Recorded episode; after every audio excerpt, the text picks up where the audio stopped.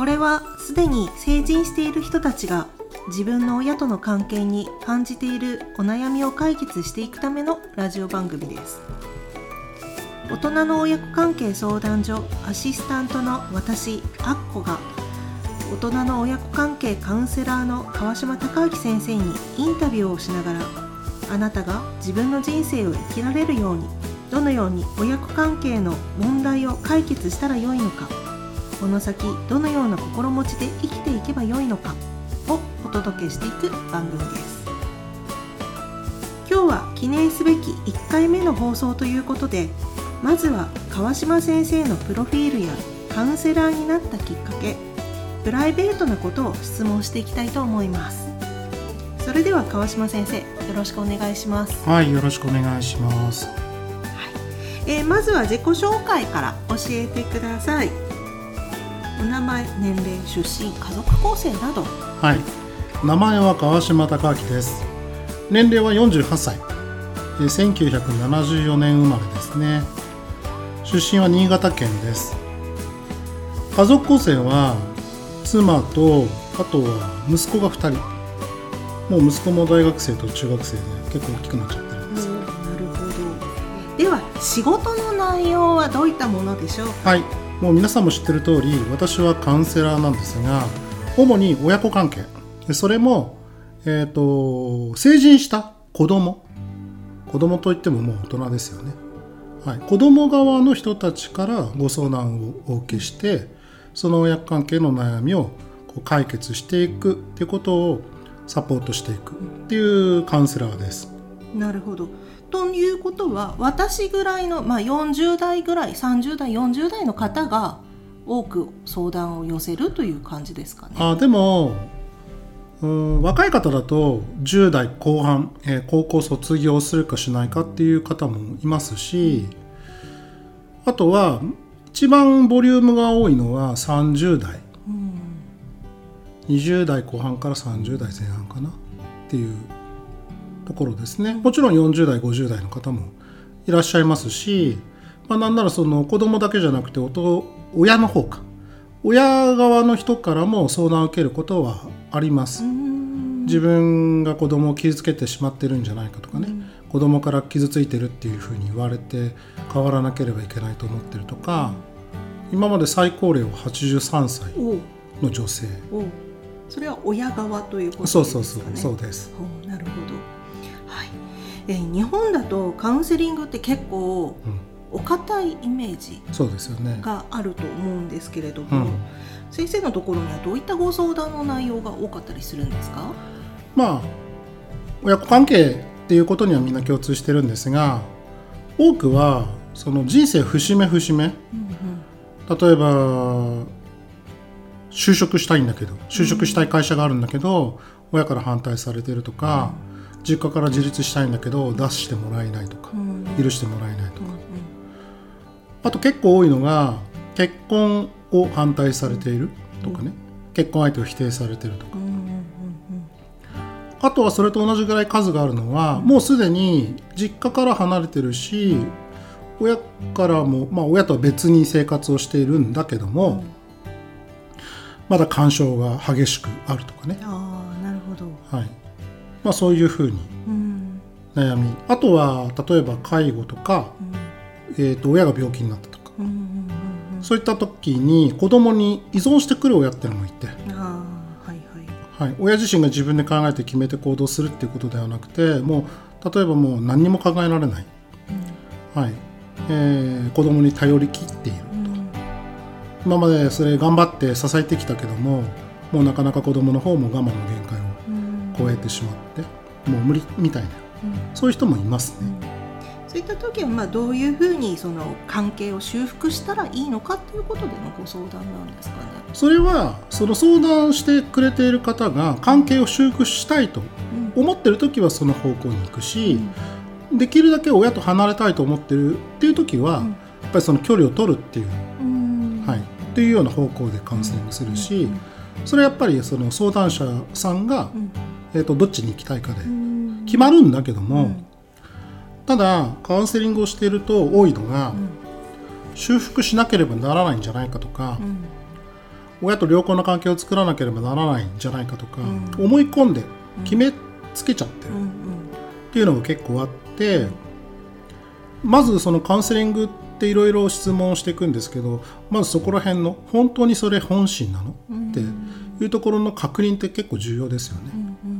はい、だから聞いてみたら実は修復したいんじゃなくて、その親から責められたり攻撃されたりすることをやめてもらいたい、なるべく安心した生活を手に入れたい、ただその方法がなんか修復するしかないんじゃないかと思ってたけど、実はそうじゃないんだみたいに教えてくれる方も多いです。そうですね、日本ってやはり親が偉い的なあの教育をずっとしてきているところがあるので、うん。やはり親の言うことは聞かなきゃいけないっていう考えの方がちょっと苦しい生きづらく感じる部分なのかなっていうふうに思ったりもするんですけれども、うんあのやはりそういった方たちが、まあ、どういった方向に進んだら自分らしく生きていけるのかっていうところを、うん。先生がまあカウンセリングを通して、うん。えー、と解決していくっていうお仕事をしているっていう形ですかね。まあ、その相談者の方がどのようにしたら自分のその人生を生きられるかとうん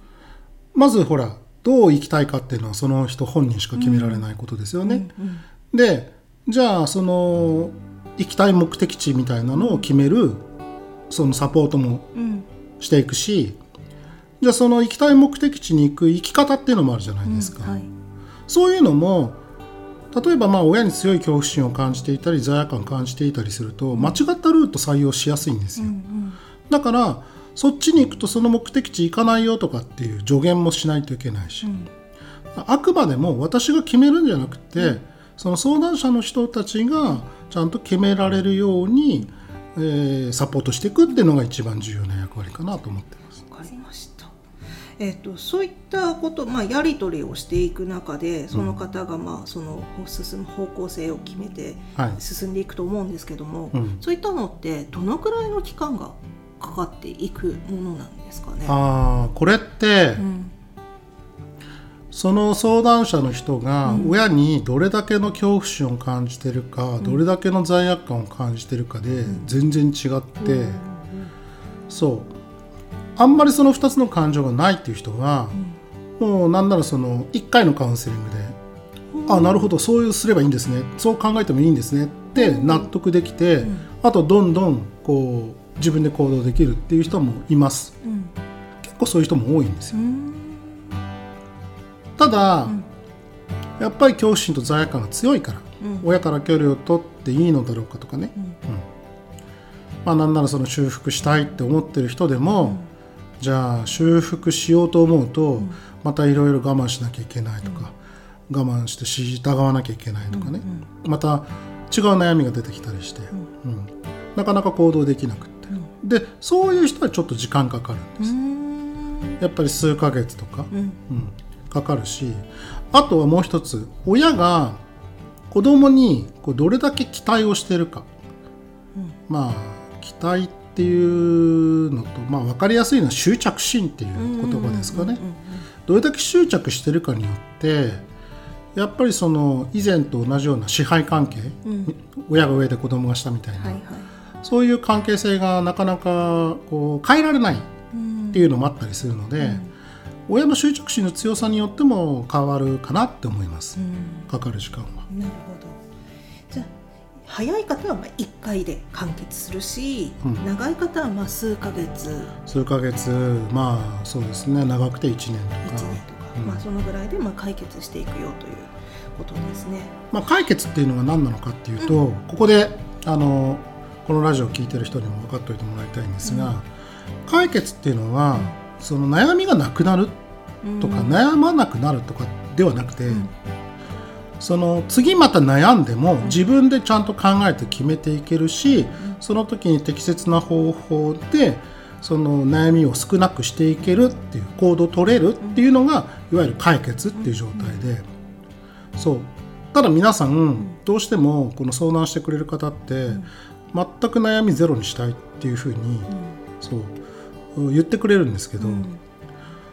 例えば自分の悩みだけだったら自分で解決できるんですよ。はいただ関係性の悩みだから相手が問題を手放さないとずっとやっぱりトラブルって起こるんですよね、うん。悩むんです、そう。だからこういう親子関係の問題で全くきれいに解決するってあんまりないから、うん。なので解決ってじゃあ自分が自分らしく生きることだよね。タイトルにもあったけども、えっと最初の紹介文の中にもあったけどそういったところを目指していくのが本当の解決だなというのはありますね。じゃあ自分らしく自分の人生を生きていくっていうところにですそうそうそうそうそう、ん。それが一番大事だと思います。うんうんうん。はい。えー例えばなんですけど、はい。まああの何年もこうお仕事をされていると相談が多い時期とか、うん、そういったものってやっぱりあったりするんですか？あります。あの日本ってお盆とかお正月とかうん、なんかその実家に帰るみたいなそういう時期あるじゃないですか。はいはい。でそういうイベントの前は、前の月は、相談が少なくなって、イベントごとが終わった次の次あたりが、うん。相談ケースが多くなるんです。よ。なるほど。親に会ってそこでどんな気持ちになったっていうところの後そ相談の数が増えるそう。な多くの方が、その親の顔色を伺って我慢してたりするので、まあ、今まで通りその我慢してやり過ごせばなんとかなるっていうふうに考えやすいんだけども、でお正月とかお盆に家に帰った時にね、まあ、例えば予想していたよりも激しい反応があったりして、まあ、そこでもう限界を超えてしまって心が限界を超えちゃって、でもういよいよ何とかしなければならないと思って相談に来てくれるっていうケースは多いですね。なるほど。そうなると日本の場合は、まあ、お正月とかお盆とか、うん、あとはゴールデンウィークとかあと子供の誕生日とか、親の誕生日とか、うんあとは親がほら、えっと高齢になってくると、ね、どうしても病気そうですね。入院とか介護とかうん。出ますよね。うん。うん。まあ、だからそうイベントの季節だけじゃないんだけども、まあ、ちょいちょいそういう時うん。が増えてくるっていうことですね、感染の数が増えるかなと思います。なるほど。あの私なんか先生のアシスタントをしていて陰で、あの支えている役目が日々なんですがあありがとうございます。すいません。いつも支えていただいて、本当お世話になってます。すいませんそんな言い方をして申し訳ない本はい、であの先生普段はあの事務所のお部屋の中で、はいえー、と Zoom ですとかあとは電話で、えー、とそのクライアントの方と,、はいえー、と電話だとかでやり取りをするっていうのが一般的まあ主かと思うんですけれども、一日にまあいろんな方の悩みを聞くことって多いじゃないですか。はい、はい私なんか人の悩みを聞くと結構考え込んじゃう人なんですけども、うん先生はそういうところ大丈夫なんですかね、私そういうのないんですよ。おーおあのというのは、ーうん。その私がこう普段しているカウンセリングの中でよく言うのは、うんちゃんと親と自分の間に境界線引こうねって話なんですよね。はい。境界線ってのは別に見える線じゃなくて、心の中に引く線なんだけども、うん。要するに相手の問題は相手の問題。うんうん。それを解決する責任は相手にある。その代わり自分の問題は自分の問題だから、自分が解決しようねって。うん。でどっちのその責任なのかとかどっちの価値観なのかどっちの感情なのかとかっていうのをね、その境界線を基準にして分けるんですよ。うーん。で、ん。そのこれは私の感覚でしかないけども、はい。その人のね自分以外の誰かの悩みを聞いて考え込んじゃうっていうのは境界線が曖昧になってる時とかが多くって、うん。それはもう境界線の引き方っていうのをね皆さんに教えてるぐらいですから私も毎日のように練習するんです。うん。はいあの自分も今でもねこうできていないなと思う時もあったり、あそうなんですね、はい、それはもう人間だから。あはい、新しい出来事新しい、ね、事象が起こればそのたんびに引き直さないといけないのでそう練習練習って。ということだからまずはその悩みって悩みを抱えてる本人が、その今までその悩みをを作り出していた考え方っていうのを変えて、行動を変えて、でまた違う状態を作っていきましょうと。悩みっていうのはその悩みを作る思考と行動があるから出来上がるっていうのが分かってるから、うん。まあいろいろその解決をサポートするために何をしたらいいのかとかね何伝えたらいいのかとかいろいろ考えるけども、結局は頑張るのは相談者様なんですよ。で私はその相談者様が頑張れるように心支えるし、うん。で一生懸命考えるし、アドバイスもするし、たまにはそれやってると危ないよとかっていうアドバイスもするしね、なるうん。そこはやっぱり頑張る人を私は支える人間っていう前提があるから、まあ、悩まなくなるのかなとも思うんだけど。なるほど。じゃあ私なんか友達の悩みを聞いて一緒に考え込んでしまうというのはやはりちゃんとした境界線を引かなければうんあのずっとそれを引きずってしまうというところがあるので、うん。その引き方をあのいつかこのラジオの方でもまた教えていただければなとわかりました。はい、はい。思います、はい。お願いします。はい、えー先生といえば、えー昨年の秋にはい。初めての出版本を出版されたはい。と思うのですが、はい。本の紹介を少しここでしていただけますか？はい。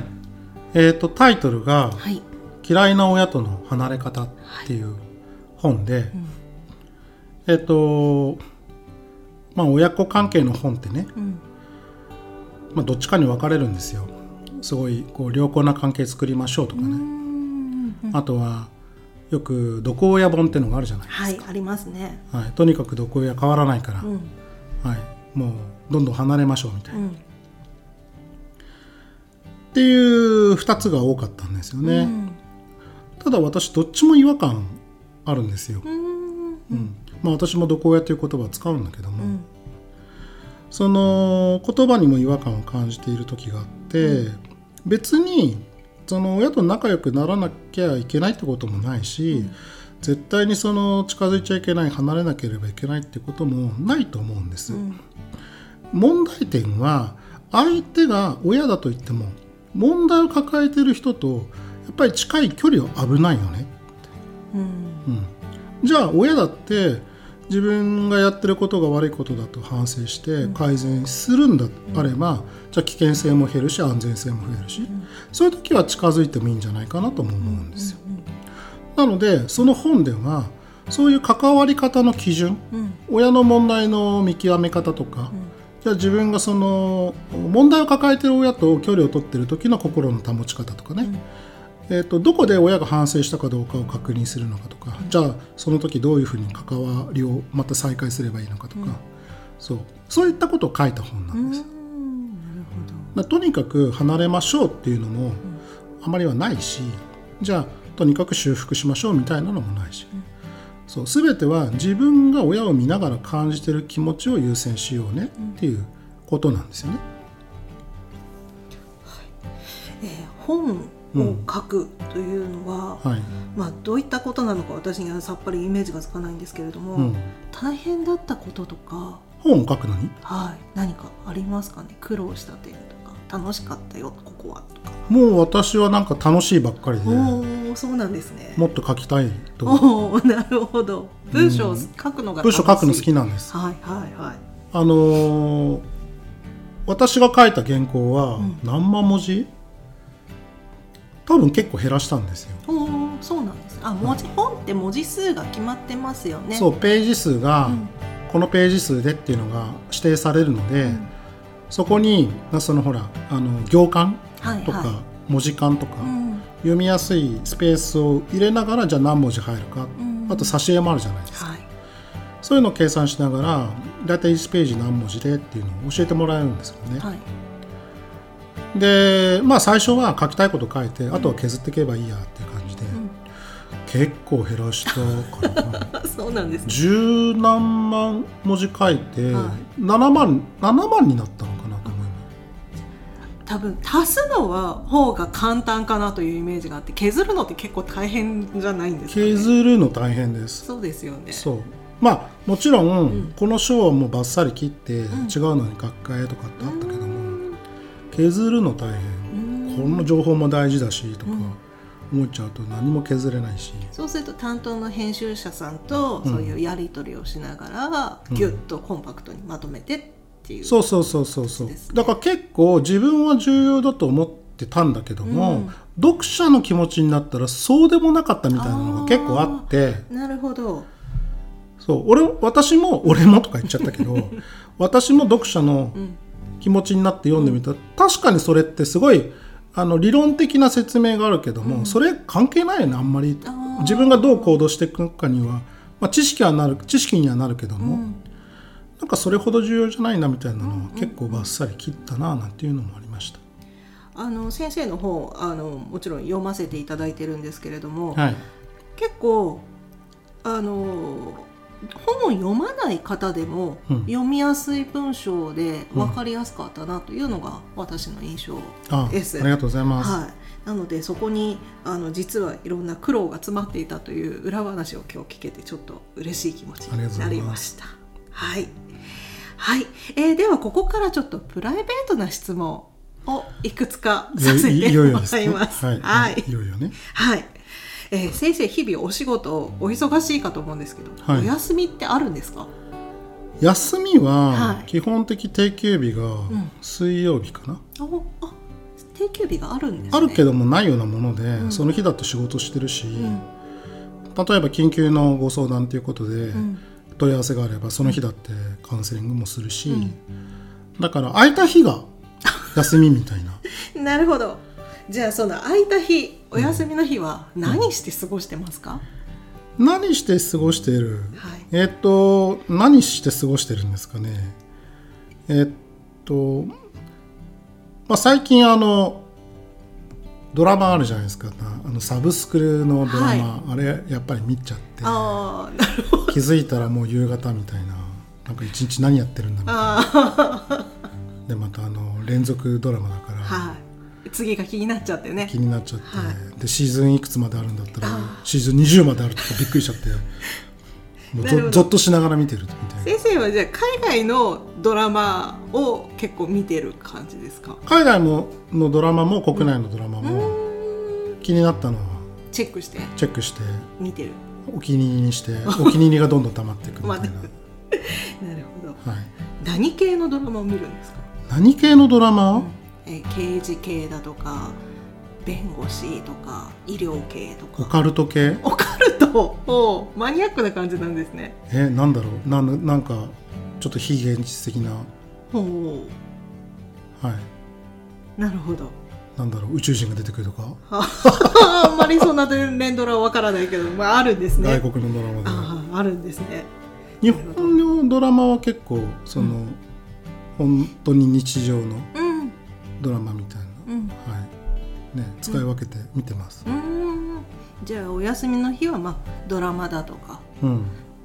今まで見れなかったものをちょっとエンドレスに見ている感じのお過ごし方。エンドレスね。エンドレスね。はい、はエンドレスね。ですね。はい。配信のようにね、い そうなんですね。はい。はい、えー先生は好きなご飯って何ですか？好きなご飯？はい。好きなご飯じゃあご飯かパンか。ご飯です。米ですあ米。です。はい米。お。お米です。さすが新潟県。そうですね。米どころですね、はい。コシヒカリね。あはあご飯に合うおかず。いそう。うん。ご飯が好きなんです。ご飯が好き。ご飯が好なるほど。じゃあ3食ご飯なんですね。き基本はああ。それに合ったおかずが食べる、うーん。なるほど。うんじゃあ好きなご飯。ご飯だ米が好きだと。白いご何言ってるかよくわかんないですけど。そうお米が好き、はい。ご飯が好き、うん。そうご飯がご飯です。ご飯ですね。はい、はい。じゃあちなみになんですが、はい日々飲まれている飲み物はコーヒー派ですか？あもう断然コーヒー。コーヒーを。はい。ブラックコーヒブラックを。ーはい。じゃあプライベートの質問最後。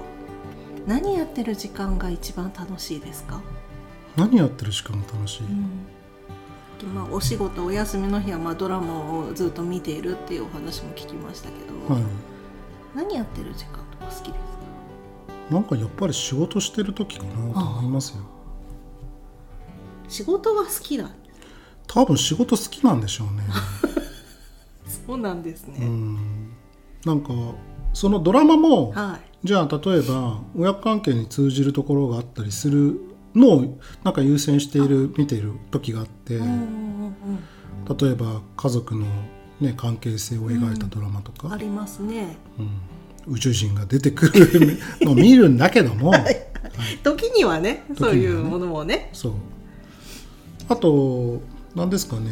ニュース番組とか、うんうんうん。はい、結構その親子関係がね、うん。元になってる事件とか、ありますね、はい、ああいうものもあって、うんしますよね。そういったものがやっぱり気になったりだとか、気になるし調べるし、うん。まあ、そうすると結構その背景に親子関係の問題とかってあったりして、まあ、そういうものは、その興味っていうよりも知識として、うん。うん。やっぱカウンセリングってそういうねその人それぞれの心理背景みたいなところの分析っていうのもするから、まあ、自然とそういうことはしてますよね。うんうんうん多分ずっとそういうことをいろいろ考えてるから嫌いじゃないし好きなんだろうなと思います。うん。なるほど。うん。ありがとうございます。はい、えーここまでたくさん質問をさせてもらいました。ちょっと先生のことがどんな人なのか。まあどのように親子関係の悩みに向き合っているのかなどなどがうん。ちょっとお分かりいただけたのかなというふうに思います。はい。はい、えー私もアシスタントをしていて、えー日々感じることはやはり先生はお客さんにすごく真摯に向き合って、あのー相談に乗っているんだなっていうのが、はい、感じます、えーだけどもこういったプライベートの面ではちょっとお茶目な面もあるのかなというふうに思いました。はい、ありがとうございます。はいありがとうございます。はい、このラジオ番組ではえこれからも親子関係に関する悩みを解決して自由に生きる人生を手に入れていただけるようにたくさんの情報をお伝えしていければと思っています。スタンド FM の場合ですとレターから Spotify の場合はフォームから、えー皆様のあなたのお悩みを教えてください。その際誰との関係でどのような状態になってそれによってどんな気持ちになっていて実際に何に困っているのか解決してどのような状態にしたいのかなど、えー具体的に具体的な内容をお送りいただければと思います。できる限りの質問にお答えしていきたいのですがご質問が明確でないとお答えできない場合がありますのでご了承ください。はい。